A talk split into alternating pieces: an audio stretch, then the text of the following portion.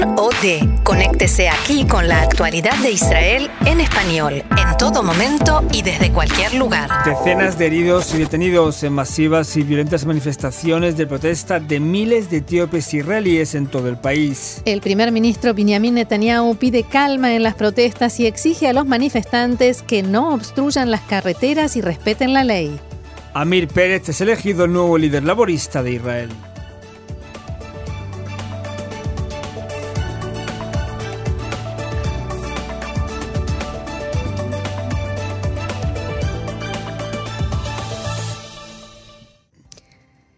Y las manifestaciones convocadas por israelíes de origen etíope son el foco de las noticias hoy tras la muerte de Salomón Taka por disparos de un policía en la zona de Haifa que derivaron en una noche de vandalismo, anarquía, ataques a y de la policía y destrucción de bienes y se escuchaban así.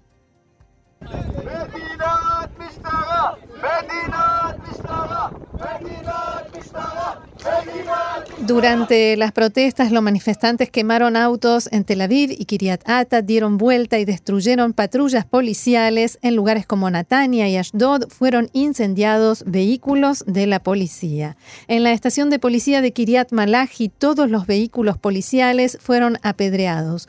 Un automóvil de donde el conductor fue rescatado por la policía en la intersección Azrieli en el centro de Tel Aviv fue incendiado por completo. En Afula, un policía disparó al aire después de que los manifestantes corrieran hacia él lo atacaran e hirieran. Tras largas horas de protestas que se salieron de control en muchos lugares del país, la policía entró en acción y usó granadas de choque para dispersar las manifestaciones en el centro de Tel Aviv.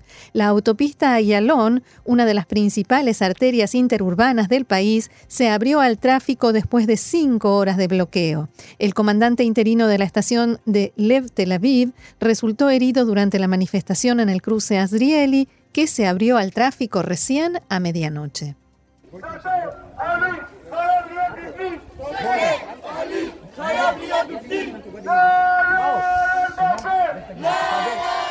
Había muchos jóvenes en las distintas manifestaciones en el todo el país, al menos 83 personas resultaron heridas, la mayoría con lesiones leves, 136 personas fueron arrestadas desde que comenzaron las protestas tras la muerte de Salomón Taka. Se calcula que unos 65.000 vehículos estuvieron detenidos durante 5 a 6 horas en la tarde de ayer en las distintas rutas del país.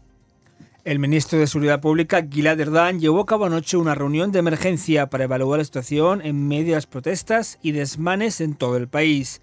Erdan declaró, me gustaría expresar en mi nombre y en nombre de toda la policía el profundo impacto por este incidente y enviar mis condolencias a la familia. Desde ayer, las manifestaciones han comenzado a intensificarse. Entiendo y me identifico con el dolor de la comunidad. Todos los ciudadanos de un país democrático tienen el derecho a protestar por las injusticias que sienten que se han cometido y gritar cuando piensan que sus derechos han sido violados. Y además añadió, la protesta es legítima, pero toda protesta tiene límites que no se deben cruzar y que la policía no puede ignorar. Esta mañana, en una entrevista en Cannes, Erdan decía lo siguiente. בצמתים רבים ברחבי המדינה היא רמת אלימות ששנים רבות לא נראתה בהפגנות ברחבי המדינה וגם בהיקף חסר תקדים, השלכת La policía vio ayer en varios cruces de todo el país un nivel de violencia que no se veía en manifestaciones desde hace muchos años en el país y también de una envergadura sin precedentes, con el lanzamiento de granadas de mano, botellas incendiarias contra coches, contra estaciones de policía para intentar incendiarlas.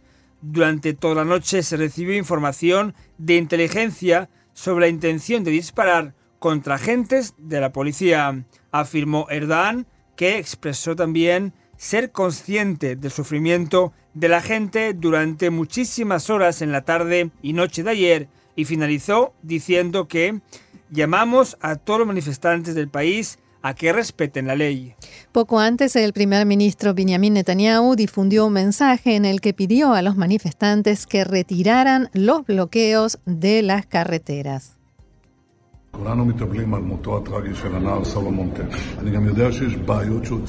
Todos lloramos la trágica muerte del joven Salomón Taka. Abrazamos a la familia, abrazamos a la comunidad etíope y esta comunidad es muy importante para mí y para nosotros. Sé que hay problemas que deben ser resueltos, estamos trabajando y hemos trabajado mucho, pero pido una sola cosa, terminen con el bloqueo de carreteras. Somos un Estado de Derecho y no toleraremos el bloqueo de rutas. Resolveremos los problemas juntos y respetando la ley. Por su parte, el presidente Reuben Rivlin decía lo siguiente.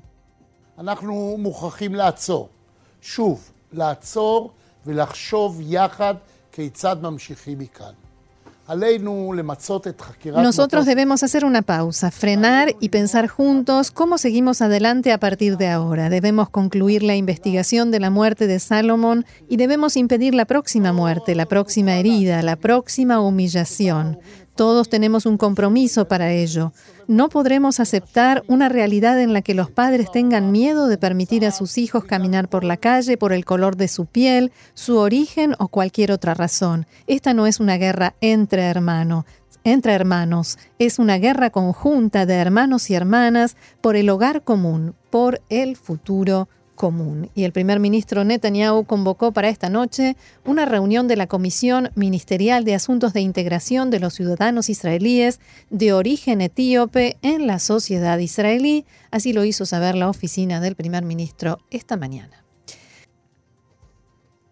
Y seguimos con el tema, evidentemente el mismo tema de la entrevista, y es el tema de las manifestaciones de los etíopes israelíes, porque precisamente en este sentido en una entrevista a Khan, el líder del bloque centrista azul y blanco, Benny Gantz, se ha referido a tal tema ante las promesas de las autoridades israelíes de hacer más a favor de esta comunidad. Gantz se ha preguntado en clara alusión al primer ministro Netanyahu, que lleva 10 años en el poder, y se ha preguntado lo siguiente: ¿Dónde estuvieron hace un mes, hace un año, hace una década estos jóvenes que ahora están en las calles alterando eh, en las calles de Israel? ¿Cuántas veces han visto en los últimos 10 años iniciativas educativas y sociales? No las han visto, ha denunciado Gantz. Asimismo añade, nuestro problema, con, nuestro problema como sociedad israelí no es solo un evento específico, por muy grave que sea, y no es solo una reacción al mismo, por muy grave que sea, sino la infraestructura sobre la que estos hechos ocurren, infraestructura de obstrucción, de educación, de trato, la lucha contra el racismo. El racismo no es una cuestión estatal e Israel no es un Estado racista, pero sí hay fenómenos de racismo, de racismo que debemos combatir, ha añadido Gantz. En su partido, en su bloque electoral, eh, está la diputada Pnina Tamano Shata, que también es una dirigente conocida de la comunidad etíope israelí. Esta diputada ha exigido una investigación a fondo de lo sucedido el domingo por la noche cerca de Haifa sobre la muerte de Taka y ha criticado duramente al gobierno de Netanyahu por no promover planes para la mayor integración de los miembros de su comunidad. Y ante las nuevas protestas y bloqueos de carreteras previstos para las próximas horas aquí en Israel, la autoridad responsable del Aeropuerto Internacional Ben Gurión ha pedido a los que deban tomar un avión que lleguen antes de lo que preveían. El consejo es que debido a los importantes embotellamientos previstos para esta tarde, es preferible llegar al aeropuerto Ben Gurión al menos tres horas antes del vuelo. Cabe recordar que ayer los bloqueos provocaron que muchos israelíes y turistas tuvieran enormes problemas para llegar al aeropuerto. En algunos casos denunciados en los medios, perdieron el vuelo en una época de temporada alta. Los organizadores de las protestas anunciaron para este domingo a las 10 de la mañana una gran manifestación con tiendas de campaña en las puertas del aeropuerto Ben Gurión. Y atención, porque las manifestaciones, lo que se sabe hasta el momento es que a las cinco y media de la tarde van a comenzar en Rosh Ain, en la estación de policía local. A las 5 de la tarde volverá a estar cortado el cruce Azrieli aquí en Tel Aviv, el eh, la carretera de la costa a la altura de Natania, Petah Tikva frente al edificio de la municipalidad, todo eso a partir de las 5 de la tarde, a las 6 en Ashdod, en Ashkelon, en Afula, en Kikara Atzmaut en Afula, en Kiryat Gat, en Tzomet Plugot, a las 7 de la tarde comenzarán las manifestaciones en Jerusalén, en el Tzomet Pat, y en Beersheba todo comenzará a las 4 de la tarde en el Tzomet Anegev, donde van a cortar la ruta 38. Así que si no necesitan ir en coche, mejor quedarse en Mejor casa. hoy. quedarse en casa y mirar la televisión. Sí, una película mejor. O las noticias, sí. Eclipsados por estos hechos, por los violentos acontecimientos de la jornada de ayer en Israel, el Partido Laborista, que aún existe, eligió anoche a su nuevo líder. Y sin sorpresas, Amir Pérez regresa a la jefatura del gobierno más de una década después, tras derrotar anoche y sin muchos problemas a sus dos rivales, Itzik Shmuli y Stav Shafir, el que fue alcalde de Sderot, al sur de Israel, y jefe del sindicato Istadrut en Israel, ganó con él 46.75% de los votos, mientras que Shafir quedó segunda con 27%. Shmulik, que aspiraba incluso a ganar, acabó tercero con 26.2%. Debido a los violentos choques que sucedieron al mismo tiempo en varios puntos de Israel, Pérez decidió anular su discurso de victoria, o al menos aplazarlo para un momento menos tenso en la sociedad israelí. Quien sí habló a los medios fue Shafir para agradecer a los que le votaron y afirmar que a partir de ahora deben unirse todos por el bien del movimiento de centroizquierda de cara a las elecciones de septiembre. El Partido Laborista, que bajo el liderazgo de Avi Gabay solo obtuvo seis escaños en las elecciones de abril, debe reconstruir su imagen y su popularidad.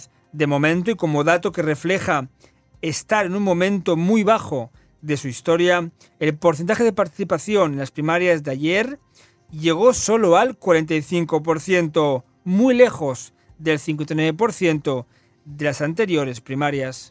La victoria del veterano Pérez podría dificultar el plan del ex primer ministro laborista Ehud Barak, que tras anunciar su vuelta a la política deseaba unirse con el partido Abodá de cara a las elecciones. El hecho de que Pérez busque llegar a votantes del centro derecha y periferia podría también afectar una posible alianza con el partido izquierdista Meretz. Pérez aún no ha dado detalles de sus planes inmediatos, pero se puede entender o suponer de lo dicho poco antes de conocer los resultados de la primaria. Escuchemos esto que nos decía.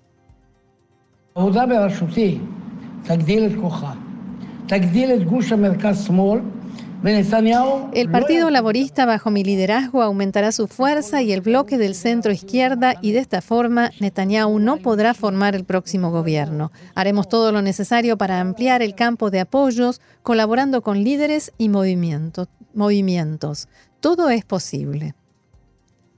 Y vamos al tema de Irán porque tras anunciar este lunes que superaron la cantidad de uranio enriquecido establecido, en el acuerdo nuclear del 2015, en respuesta a las sanciones de Estados Unidos, Irán ha anunciado hoy que va a hacer una cosa que seguramente aumenta el desafío a Occidente. El presidente iraní Hassan Rouhani ha afirmado esta mañana que Irán aumentará a partir del 7 de julio el nivel de uranio de enriquecimiento por encima del 3.67%, el nivel establecido como límite por dicho acuerdo nuclear.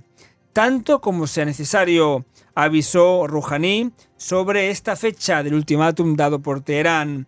El presidente de Irán advierte que si los países firmantes del acuerdo no cumplen con sus compromisos, entonces el reactor nuclear de Arak regresará a sus actividades anteriores a partir del 7 de julio. Según él, Teherán podría devolver en este reactor la capacidad de producir plutonio.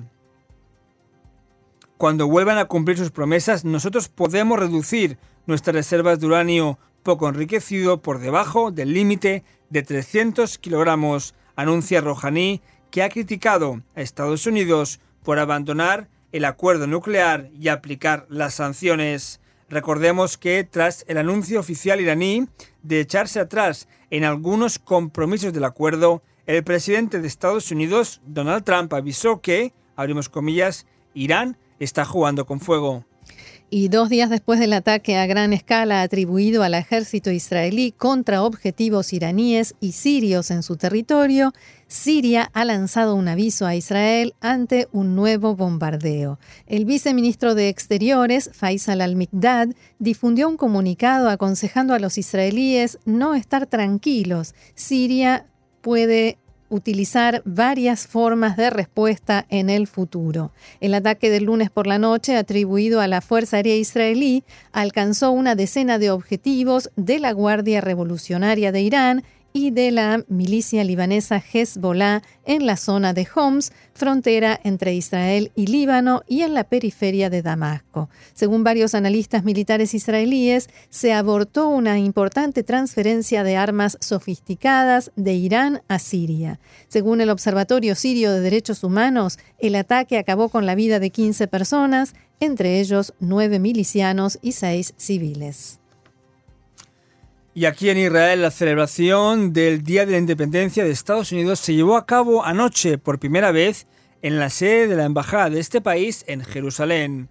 En esta ocasión, el primer ministro Netanyahu se comprometió a mantener la mente abierta respecto a la tan esperada propuesta de paz de la Casa Blanca y, por supuesto, criticó al liderazgo palestino por rechazar el plan incluso antes de conocerlo.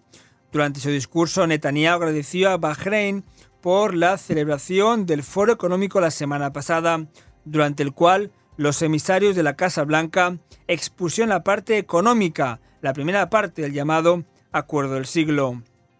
Netanyahu dijo, fue alentador ver a tantos gobiernos árabes participar en el encuentro a pesar de los esfuerzos de los palestinos por boicotearlo.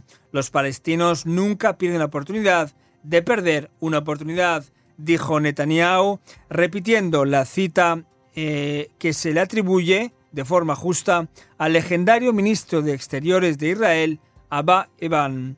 Y lo acaban de hacer otra vez, siguió Netanyahu. Una vez más, el liderazgo palestino mantiene la prosperidad de su propio pueblo como rehén de su ideología contra Israel. Espero que el liderazgo palestino elija un rumbo diferente. Espero que en lugar de rechazar la iniciativa de paz del presidente Trump, incluso antes de haberla visto, tengan una actitud abierta al respecto. Eso es ciertamente lo que yo voy a hacer. Netanyahu también instó al lado palestino a abandonar el objetivo de destruir a Israel y de una vez por todas reconocer al Estado judío. Ese es el problema y esa es la solución, dijo. Tanto Netanyahu como el embajador de Estados Unidos en Israel, David Friedman, destacaron en sus discursos el significado de esta primera vez en la historia que Estados Unidos celebra sus festividades anuales del Día de la Independencia en Jerusalén. El diplomático norteamericano describió el evento de anoche como una reunión histórica.